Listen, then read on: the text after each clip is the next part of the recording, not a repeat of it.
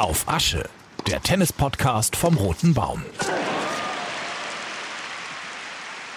Ja, auf Asche heißt unser Podcast. Genau genommen sind wir aber neben der Asche. So Luftlinie, ja, ich würde sagen 50, 70 Meter entfernt vom Center Court am Hamburger Roten Baum. Heute der zweite Aufschlag. Ich spiele ihn mit 70 km/h rüber, den zweiten Aufschlag, zu meinem Kollegen Ole Zeisler. Guten Abend. Oh, ich habe nach so einem langen Tag äh, serviere ich nur noch so Gabriela Sabatini-mäßig mit 27 km. Das ist jetzt despektierlich. Der Ball verhungert sozusagen. Aber die hat wirklich mal, ich habe mal eine Statistik gesehen, die hat mal irgendwann bei den US Open einen zweiten Aufschlag mit 27 km/h geschlagen. Aber Was? ja, auf jeden Fall war mein Tennis Tennismagazin so eine Statistik, aber das nur am Rande. Deshalb, ich habe nicht mehr so viel Pulver, aber wir wollen den Tag gleich aufarbeiten.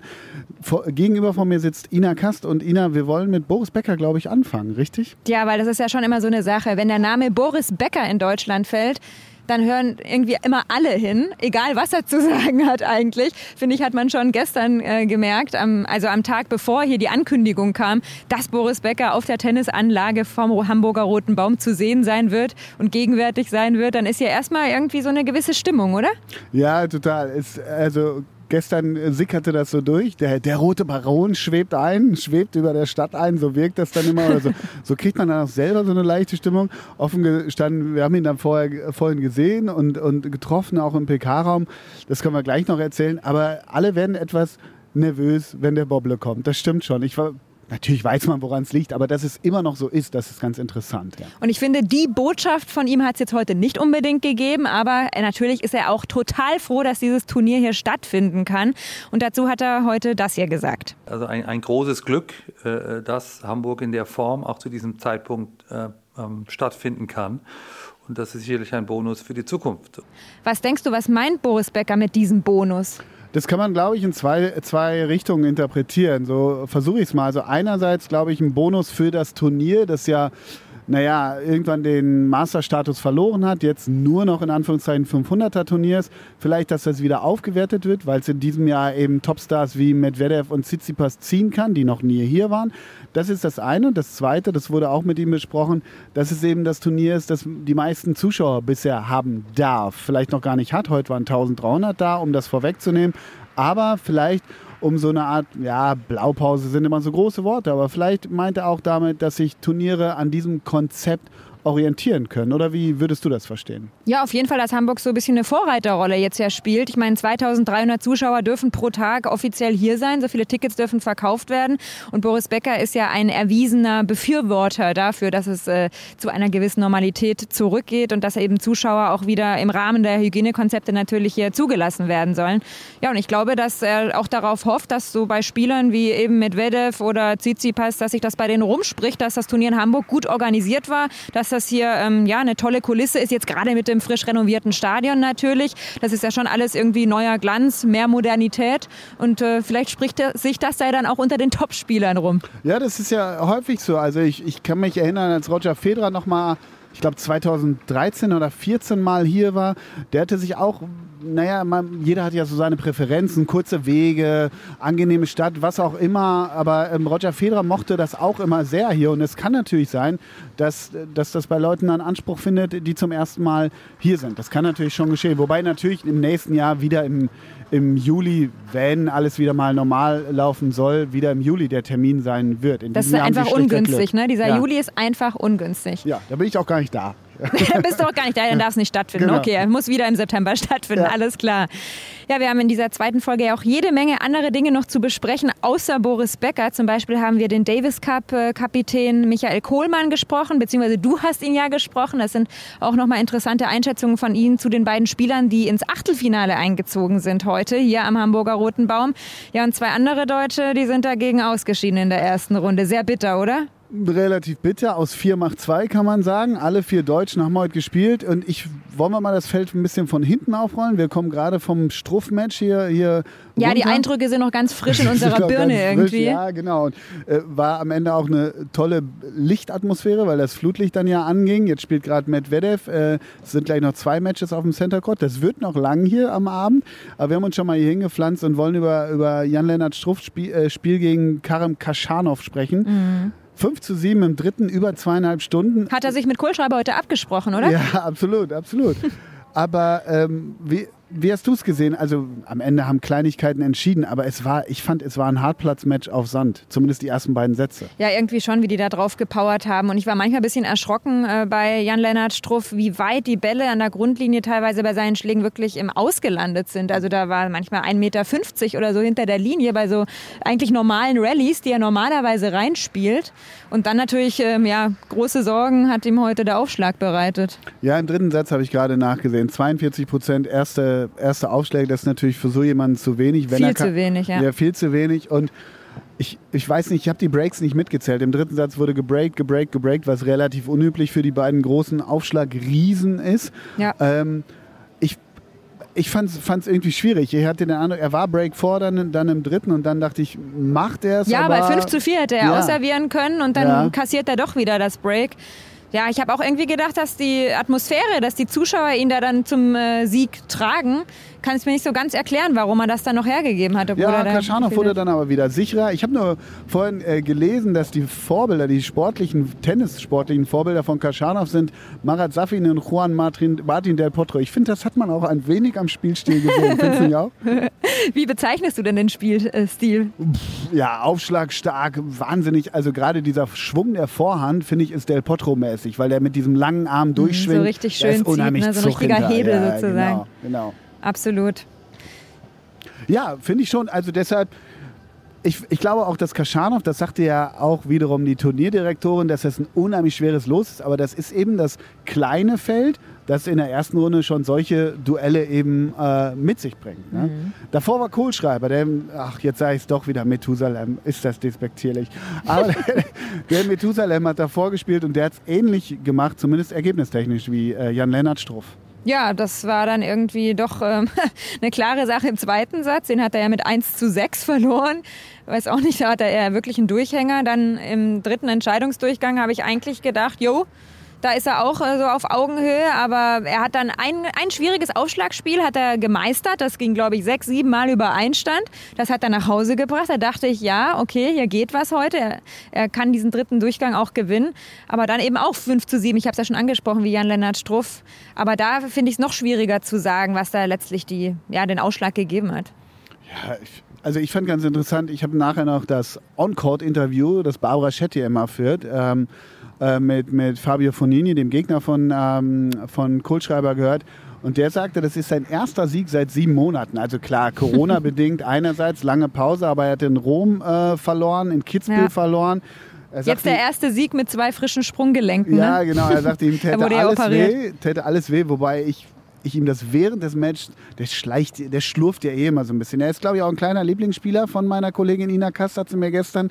Äh, Na, was, was, heißt, was heißt. Lieblingsspieler? es ist einfach, es ist äh, wichtig, solche Typen auch im Tennissport zu haben. Klar, ne? Das ist ähnlich klar. wie eine Curious so. Nur, dass natürlich Fabio Fonini in der Weltrangliste auch ein bisschen weiter vorne noch steht. Mhm. Und äh, es ist einfach immer was geboten mit ihm. Das finde ich einfach dann sehr unterhaltsam. Und Kohlschreiber hat ja schon im Vorfeld des Matches auch gesagt, das wird ein unterhaltsames Match.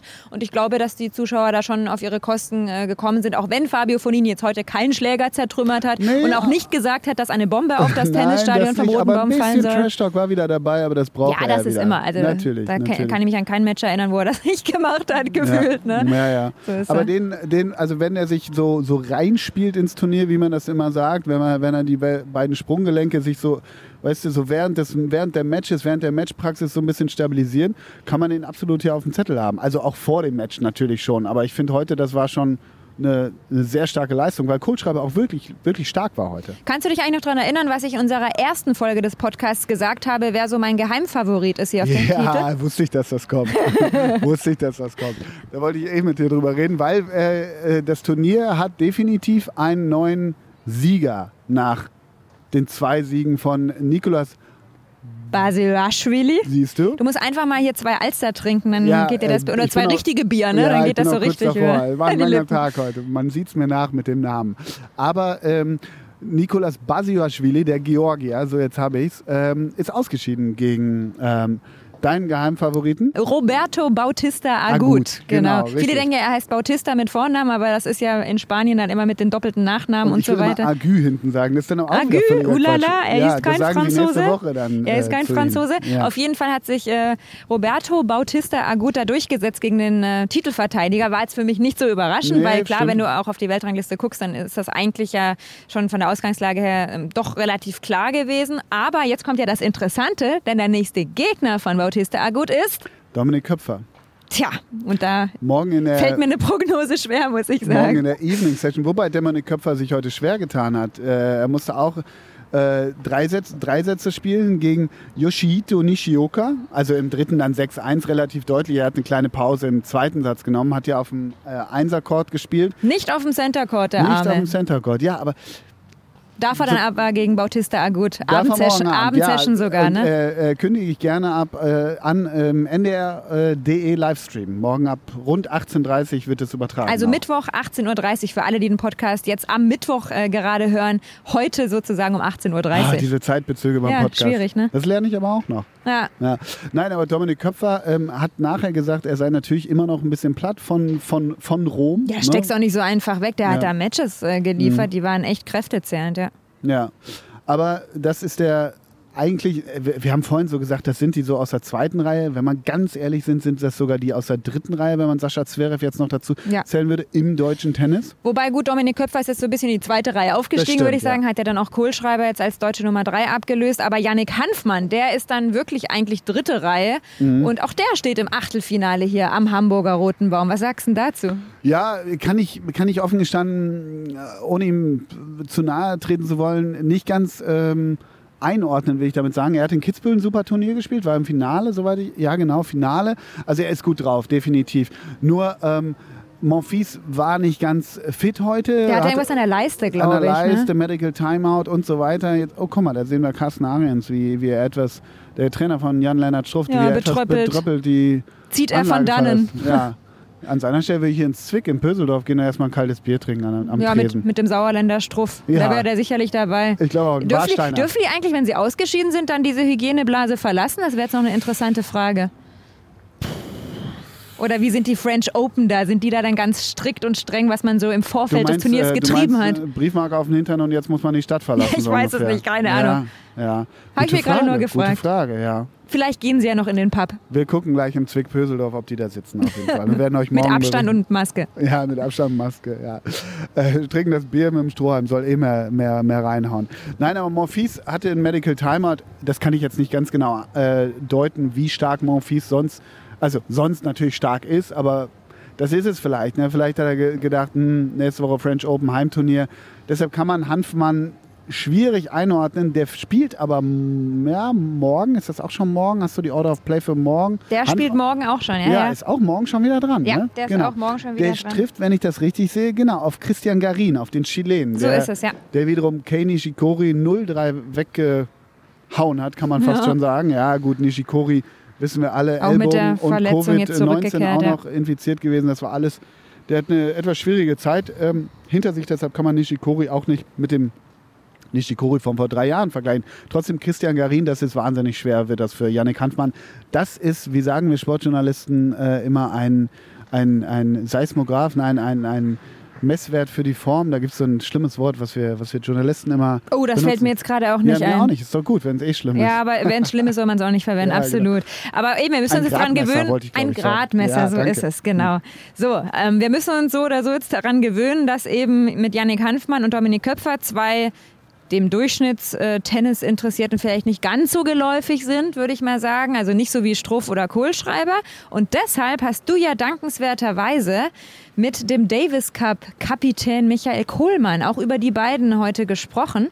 Und wir wollen mal reinhören, was er, wollen wir mal mit Yannick Hanfmann anfangen? Klar. Gut, dann mal hier die Einschätzung von Michael Kohlmann zu Yannick Hanfmann. Ja, Yannick ist ein, ein, ein offensiver Spielertyp, ähm, spielt allerdings auf langsamen Belegen, äh, also sprich auf Asche sehr gerne, weil er äh, einen extrem guten Kickaufschlag hat. Also das heißt, er, sein Aufschlag springt immer nach äh, sehr, sehr hoch und weit ab und äh, so kommt er immer in gute offensive Position. Das ähm, ist so ein bisschen seine Spezialität, sein Markenzeichen. Ähm, daher hat er auch seine besten Ergebnisse auf Asche erzielt. Ähm, hat die Corona-Pause wirklich sehr gut genutzt und hat äh, sich explizit Aufschlag und so ein paar Stärken rausgesucht, an denen er noch weiter gearbeitet hat, hat dann äh, die ersten Möglichkeiten auch genutzt und viele, viele Matches gespielt. Hat, glaube ich, ist der Deutsche, der am meisten Matches in dieser, in dieser äh, Pause äh, bestritten hat. Also sprich, äh, Matches äh, sind dann Exhibition-Matches und, und, und diese Turnierserie, die wir vom DTB auch veranstaltet haben, die hat er gewonnen. Ähm, und ich glaube, dass das für ihn gut war und dass er diese Form und diese ja, gefühlte viele Trainingseinheiten halt einfach mit in diese Phase jetzt genommen hat und deswegen auch sehr erfolgreich spielt. Ja, freut mich sehr für Yannick Hanfmann auf jeden Fall. Ich finde es aber vor allem auch bemerkenswert, dass er sich in der Corona-Auszeit, als keine Tennisturniere stattgefunden haben, auch sehr deutlich Richtung ATP ähm, gerichtet hat mit seinen Worten. Ne? Er hat ja auch zum Beispiel kritisiert, dass bei den US Open eben keine Qualifikation gespielt wird. Er hat darauf aufmerksam gemacht, dass die Tennisspieler, Tennisprofis, die eben in der Weltrangliste auf Platz 100 und dahinter stehen, dass es für die richtig äh, mies ist, dass eben keine Qualifikation gespielt wird, weil da nur da können die Geld und äh, ja, Brötchen verdienen. Ne? Umso besser, aber wenn ich das richtig verstehe, dass bei den French Open jetzt Quali gespielt wird, im Gegensatz zu den US Open, richtig? So ist es, ja. Ja, okay.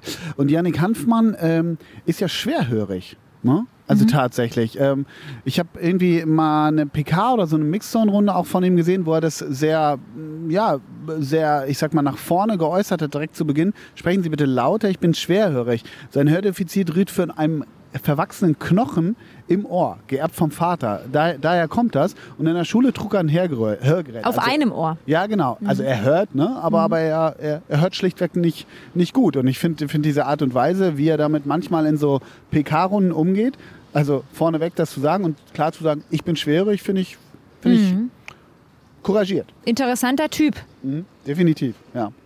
Und Dominik Köpfer? Ja, pf, haben wir gestern schon drüber gesprochen. Äh, Pitbull, ne? Äh, hat er heute auch gezeigt, warum er ein Pitbull ist. Ich bin total gespannt auf das Spiel tatsächlich morgen Abend gegen Batista Agut, gegen deinen Geheimfavoriten. Ähm, für mich völlig offen. Also wird, wird glaube ich, ein tolle, tolles Abendmatch. Heute.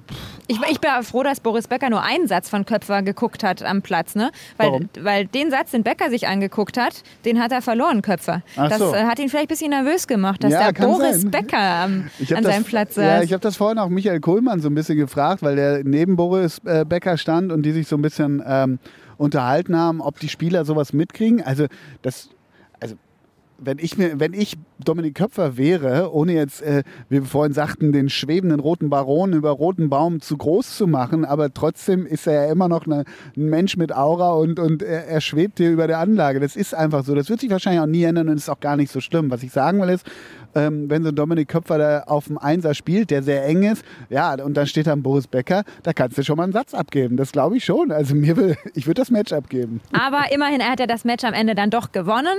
Und die beiden, Hanfmann und Köpfer, die dürfen sich geehrt fühlen, denn Boris Becker hat in der anschließenden Pressekonferenz ja wirklich lobende Worte für die beiden gehabt. Die haben alle eine sehr gute Einstellung. Das ist die Grundlage. Das sind das sind harte Arbeiter, äh, äh, die leben nach dem Sport und, und äh, unterstellen alles, alles, was außerhalb des Platzes ist, einfach dem Tennissport und so kann man Erfolg haben. Ja, solche Worte von Boris, die sind doch gut, oder? Für die Seele? Ja, eine warme Dusche nennt man sowas. eine warme Dusche, ja. ja. Hoffentlich kassieren Sie morgen ja keine Dusche. Ja, eine, eine, eine kalte natürlich wäre jetzt das nächste Wortspiel. Genau. Aber das ist ja ein wortspielfreier Podcast. Mal gucken, ob wir es bis Sonntag schaffen, das so durchzuziehen. Ehrlich gesagt haben wir schon ein paar gemacht. Aber das nur am Rande. Trotzdem, ich würde äh, trotzdem nochmal, ich fand das interessant, als, als äh, ja, wie lange war der hier? Boris Becker, zwei Stunden. Es war auch alles ein bisschen nervös. Die Presseleute wurden nervös. Und wann, wann gibt er ein paar O-Töne, wann gibt er ein paar Interviews? Er hat seinen, seinen Bodyguard, in Anführungszeichen Klaus Eberharter, den hat er immer bei solchen e Events dabei, wenn er dann kommt. Er ist auch schon wieder weg aus der Stadt. Also, mhm. das war wahrscheinlich seine ein kurzer einzige... Gastauftritt. Aber er war voll des Lobes für die Stadt Hamburg, ne? Ja, total, total. Trotzdem, er, er, ging dann auch ja, etwas mit der Hüfte, das ist immer, das läuft, aber läuft noch nicht Aber rund. es tut einem weh, ne, wenn man das sieht irgendwie, dieser naja. geschundene Körper. Nein, hast ja. du da kein Mitgefühl? Ole. Nein, ja, Mitgefühl, Mitgefühl. Äh, pff, ja, haben wir nicht alle unsere Zipperleins?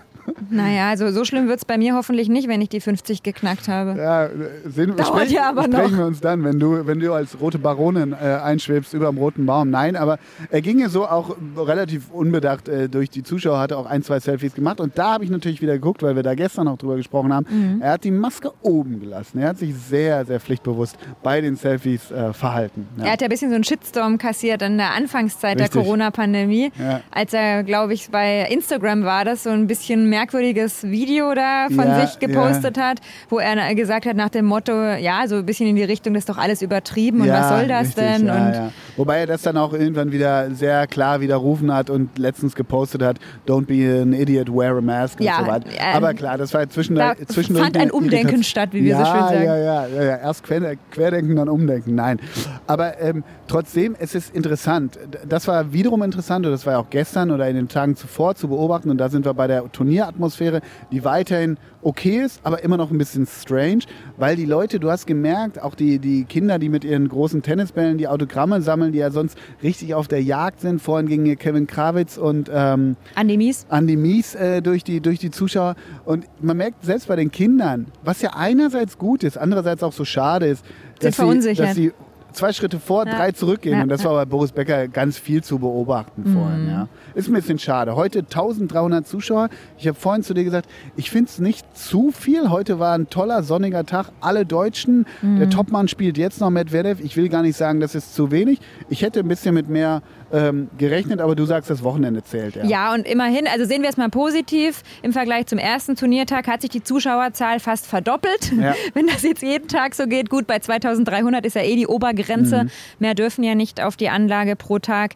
Ähm, für mich zählt aber wirklich Freitag, Samstag, Sonntag. Also Freitag werden dann ja die Viertelfinals gespielt. Und ähm, ja, da wäre ich dann schon enttäuscht, wenn da auch in Anführungszeichen dann nur 1300 Tickets verkauft werden. Mhm. Kann ich mir aber nicht vorstellen. Ich glaube, dass da ähm, der Zuspruch dann deutlich größer ist als jetzt an den ersten beiden Turniertagen. Will ich auch hoffen für das Turnier, ne? Ja, ich glaube das letztendlich auch. Wollen wir denn nochmal äh, auf, auf morgen schauen? Hast du das Order of Play äh, greifbar? Also wir hatten ja schon drüber gesprochen, dass 18.30 äh, ähm, Köpfer gegen Batista Agut, das, das haben wir jetzt schon äh, Genau, Night. Session sozusagen. Ja, genau. Night, Night Session, Evening Session. Zum ja. ersten Mal auf dem Center Court für Dominik Köpfer. Ja, richtig, genau. Stimmt, stimmt. Ja, genau. Ja, wir beginnen morgen mit einem interessanten Match auf dem Center Court. Kaspar Rüth, der ja in Ah, ja, richtig. Rom richtig gutes, tolles Turnier gespielt hat, Genau. dann nur knapp gegen Djokovic verloren hat. Der trifft auf Benoit Paire, Den Chefstyler, ja, genau. der nachweislich schon Corona hatte. Ne? Ja, und der, der saß heute auf der Tribüne, der, ähm, ja, der kommt vor Lässigkeit äh, fast oben. Aber, aber ist ein, auch ein sehr interessanter Typ. Also da würde Paire. mich überraschen, wenn Per da sich durchsetzen würde. Aber wenn er sich durchsetzt, dann kommt es wirklich zum absoluten Entertainment-Match hier. Da würde nämlich Fabio Fonini Ja. gegen Benoit Paire Ja, spielen. genau. Oh Gott, ja. Das ist dann fast schon Theater. Ja, stimmt. Das müssten wir irgendwie äh, ins Schauspielhaus verlegen. Das stimmt. ja. Danach sind wir dann bei Christian Garin, habe ich vorhin angesprochen, gegen, gegen eben auch eben angesprochenen Yannick Hanfmann. Ja. Ähm, völlig offen. Und dann kommt es zum äh, ersten Auftritt von Stefanos Tsitsipas, der so. Genau, der marketingtechnisch natürlich äh, der Liebling ist der Turnierveranstalter warum wahrscheinlich. ist das so? Das musst du mir erklären. Ich weiß es nicht. Also ich war heute Morgen selbst Tennis spielen und in der Umkleidekabine habe ich äh, zwei, drei ältere Damen, will ich sie mal nennen, getroffen, die aber sehr tennisbegeistert sind. Und selbst die haben gesagt, ach, der Tsitsipas, das Mhm. ist doch ein ganz äh, toller Spieler. Also ich glaube, das haben sie sowohl auf die Spielweise als auch auf den Look bezogen. Ja, ja, ja. Das muss man auch so sagen. Ich, äh, ich, ich teile das. Ja, so ein Mini-Federer, auch so mit der einhändigen Rückhand. Ne? Ja, ja. Spielt den gleichen Schläger, Genau. glaube ich. Ne? Wirkt ja, doch ja. etwas leichtfüßiger, so insgesamt, ja, finde ich. Ja, das stimmt. Das Aber stimmt. der war auch nicht so wirklich in Form in Rom. Deswegen Nein, bin ich nein, mal nein. gespannt, wie dieser erste Auftritt wird. Ne? Ja, richtig. Dann gibt es im Anschluss. Ähm, Gibt es hier das Duell? Oh, auch noch so einer, der hier auf der ähm, Werbebühne ganz groß dabei war mit Tsitsipas auf den Ach, Werbefotos richtig, zum ja. Turnier. Ne? Auch da haben die Tennisdamen, die besagten in der Umkleidekabine heute gesagt, dass äh, Felix sei ja auch ein ganz interessanter. Der hätte so süße abstehende Ohren, haben die Aha, gesagt. aha. Kleine abstehende Ohren. Ich finde das immer ein bisschen gemein, wenn man einen Menschen so aufs Äußere reduziert, weil der hat ja auch wirklich ähm, ganz tolles Tennis zu bieten, ist da in der Next Gen ähm, ganz weit vorne dabei und, Und ist Weltranglisten Elfter, ist aus den Top 10 kurz wieder raus. War das nicht Nee, so? 21. ist Äh, er jetzt 21, aktuell. Genau, er ist aus den Top 20 Felix rausgeflogen. Auger Aliassim. Genau, richtig? wenn man Ja. den Namen schnell aussprechen muss als Oh, Reporter, das das ist auch nicht ich so in einfach. Zwickpöseldorf nicht mehr. Ne? nee, nicht mehr. Ja, und dann am Abend eben das äh, Match von Dominik Köpfer gegen äh, Roberto Bautista Agut. Genau. Und das alles, erzählen wir euch alles an dem Tag, das wollte ich unbedingt noch unterbringen, an dem Tag, an dem Mark Kevin Göllner 50 wird. Nein! Ist das ein toller Tag. Deswegen hat Struffi die Cap falsch rumgetragen, ne? Weil das war die Reminiszenz an Nein, Mark das Kevin macht Göllner. er ja immer. Das macht Ja, Struffi ja immer. Aber Mark Kevin Göllner. Größter Erfolg von Mark Kevin Göllner, na, na, na, na? Boah, Ja. würde ich jetzt tippen, Australian Open? Turniersieg in Nizza. Turniersieg in Nizza. Okay, ich glaube als umgesetzt, umgesetzter sogar. Ja. Okay. Und Bronzemedaille im Doppel in Atlanta. Dann ist ihm ja was geglückt, was Boris Becker nie geschafft hat, nämlich ein Sandplatzturnier zu gewinnen. Ja, ja. Also, äh, Wow. stell dir mal vor, Mark Kevin Göllner schwebt hier über einen roten Baum ein. Was dann hier los Kann ja ist? noch kommen im Laufe der Am Woche. 50. Geburtstag. Und hat nichts Besseres zu tun, als am 50. Geburtstag. ja, genau, zum roten Baum zu kommen. Kleine Corona-Party hier ähm, am Roten Baum. Nein. Ja. Ähm, ja, wir sind eigentlich für heute auch schon wieder durch, Schon mit, wieder unserer, durch. mit unserem zweiten Aufschlag. Bin gespannt, wie wir die Folge mo morgen nennen. Gestern mal einfach erster Aufschlag, heute zweiter Aufschlag. Ja, vielleicht war der zweite Aufschlag dann einfach Netzroller, aber im Feld und dann gibt es nochmal einen zweiten Aufschlag. ja, ja, wir müssen das mit dem Ballwechsel in jedem Fall durchziehen. Das Müssen kriegen wir. aber hin. Ja. Gute Nacht, Ole. Gute Nacht. Und an alle, die uns morgens hören, guten Morgen. Oder so. Auf Asche, der Tennis-Podcast vom Roten Baum. Auf ndr.de slash Sport und fast überall sonst.